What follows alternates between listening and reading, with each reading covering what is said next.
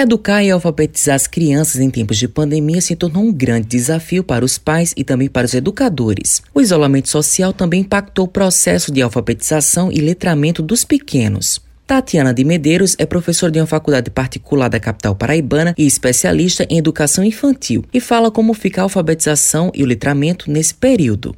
A alfabetização e letramento ela tem que acontecer de qualquer forma, seja na presencial, seja por meio de ensino remoto. E o que é que eu tenho a dizer a você? O professor teve que se reinventar, o professor teve que mudar a sua forma de ensinar, teve que passar por formação para ensinar por meio das tecnologias. O alfabetizar e o letrar continua com a mesma função, só que criança e professor em espaços diferentes.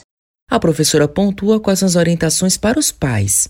A orientação que eu dou aos pais e à família é que chegue próximo à sua criança, veja como ela aprende, adote uma rotina de estudos, não deixe de entrar nas aulas online e acompanhar essa criança nas atividades que ela tem que cumprir. E nisso eu vou falar uma coisa que já é antiga. O sucesso da aprendizagem de uma criança depende muito da união, do diálogo entre família e escola. Não deixem de dialogar.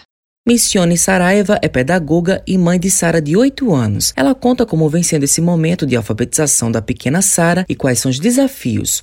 Esse momento é, é um pouco delicado, porque requer bastante a dedicação dela, a dedicação minha, que sou a mãe, que estou em casa para auxiliar minha filha, incentivando a mesma a fazer essa atividade, a prestar atenção nos conteúdos que a professora envia e ajudá-la né, naquilo que ela necessitar. Então, sempre peço para ela praticar a leitura, observar os vídeos, prestar atenção.